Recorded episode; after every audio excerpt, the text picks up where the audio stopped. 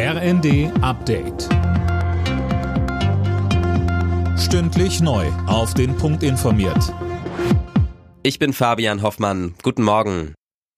Weite Teile des Zugverkehrs in Deutschland stehen still. Der Streik der Lokführergewerkschaft GDL hat begonnen. Einen ganzen Tag lang fährt nur gut jeder fünfte Fernzug. Auch im Regionalverkehr gibt es massive Einschränkungen. Bundesverkehrsminister Volker Wissing sagte dem TV-Sender Welt. Die Menschen sind auf Mobilität angewiesen und gerade während der Feiertage trifft es äh, die Familien oder Menschen, die zu ihren Freunden wollen, zu ihren Liebsten wollen. Und deswegen kann man nur appellieren an alle, sich schnell zu einigen und vor allen Dingen dafür zu sorgen, dass die Menschen während der Feiertage Feiertage auch mit der Bahn reisen können. Zumindest für dieses Jahr soll es aber der letzte Streik sein, so die GDL.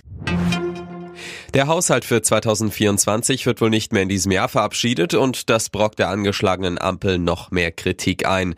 Die Union spricht von einer Regierungskrise. Von allen Seiten kommen Forderungen nach einer schnellen Einigung. Bei der Ampelregierung selbst hält man die Verzögerung für nicht so dramatisch. SPD-Chef Lars Klingbeil sagt in der ARD. Mir ist klar, dass wir schnell einen Haushalt brauchen. Da muss jetzt auch mit Hochdruck dran gearbeitet werden. Ich erwarte, dass alle, die in der Verantwortung sind, sich da jetzt auch zusammenreißen und wir schnell zu einem Haushalt kommen. Aber klar ist eben auch keine Investition Investitionen in Wirtschaft, kein starker Sozialstaat, keine Unterstützung der Ukraine. Das würde Deutschland viel, viel mehr schaden als die Frage, ob wir zwei oder drei Tage länger für einen Haushalt brauchen. Die Tarifverhandlungen für die Beschäftigten im öffentlichen Dienst der Länder gehen weiter. Am Abend hat es in der dritten und letzten Runde noch keine Einigung gegeben. Die Gespräche sollen heute fortgesetzt werden. Die Gewerkschaft Verdi und der Deutsche Beamtenbund fordern 10,5 Prozent mehr Geld, monatlich jedoch mindestens 500 Euro mehr.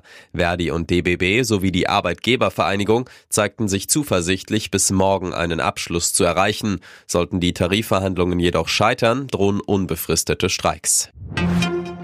Wer nur leicht krank ist, kann sich ab sofort vom Arzt telefonisch krank schreiben lassen. Das hat der Bundesausschuss von Ärzten, Krankenkassen und Kliniken beschlossen. Eine ähnliche Regel hatte es schon während der Pandemie gegeben. Sie war im April ausgelaufen. Alle Nachrichten auf rnd.de